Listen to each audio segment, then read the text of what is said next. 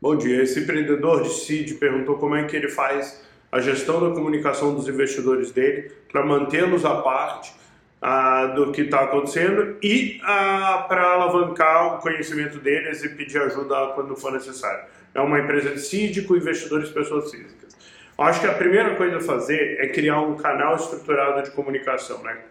Criar as regras pela qual você vai se comunicar com esses empreendedores, com esses investidores, e eu faria uma comunicação só para todo mundo.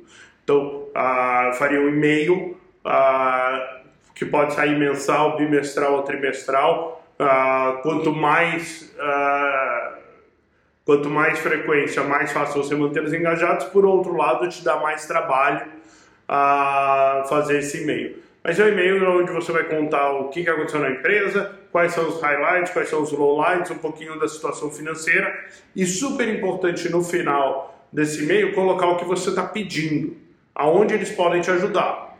Ah, essa seria a comunicação no geral que eu mandaria para todo mundo e possivelmente eu faria um call ah, de uma hora, uma hora e meia, ah, uma semana depois disso para tirar dúvidas e para uh, fazer um bate-papo com eles e perguntar aonde, o que, que eles estão vendo, com, coletar esse feedback. Eu evitaria que cada um deles entrasse em contato com você individualmente, porque isso vai criar um overload enorme e todo mundo vai começar a opinar sobre tudo.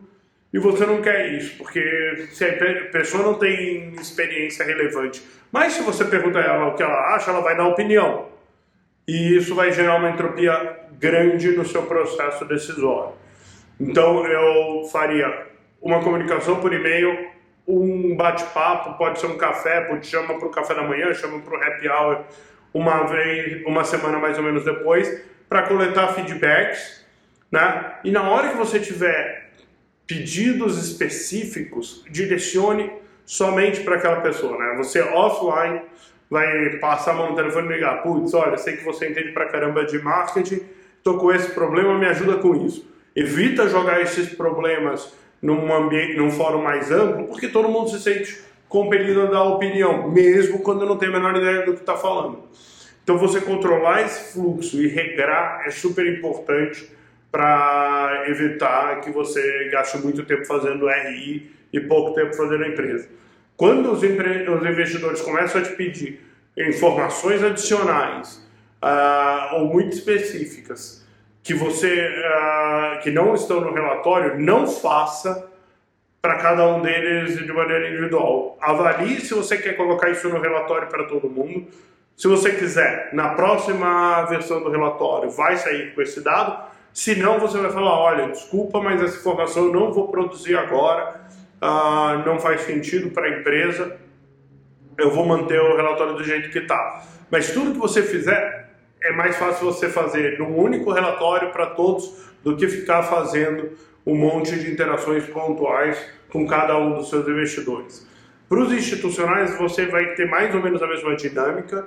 Ah, normalmente, os institucionais vão começar a te pedir mais KPIs detalhados Aí tem uma discussão de, putz, bota no formato do fundo ou bota no seu formato. A verdade é, não faz muita diferença. O que você precisa garantir é a regularidade dessas informações, né? Inclusive porque os institucionais, eles têm que passar uh, essas informações para os investidores deles, eles precisam fazer relatórios trimestrais de performance em cima dos dados que você vai passar. Então, uh, concorde é, chegue ao acordo com eles de qual é a regularidade. Ah, putz, eu vou mandar cada mês ou eu vou mandar esses três dados a cada mês, esses três dados a cada trimestre e ah, quanto tempo pós-fechamento do período você vai levar para mandar.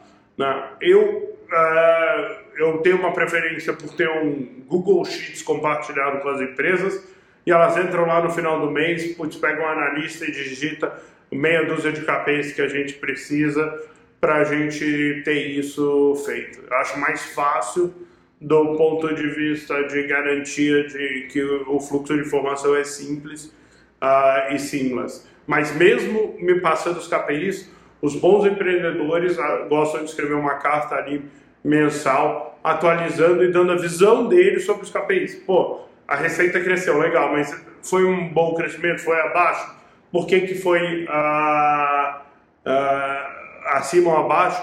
Ah, essas discussões elas não vão aparecer nos números, elas são a parte qualitativa dessa KPI que é super relevante e os bons empreendedores fazem questão de controlar essa mensagem e explicar por que, que eles estão mandando aqueles números, por que, que aconteceu aquele resultado. Então, uh, resumo da ópera é: não deixe o pessoal uh, liderar o seu processo de comunicação. Quem tem que liderar é você, você escolhe o que comunicar, quando comunicar, para quem comunicar. Uh, e tente manter isso sob controle para não consumir um tempo maluco do CEO.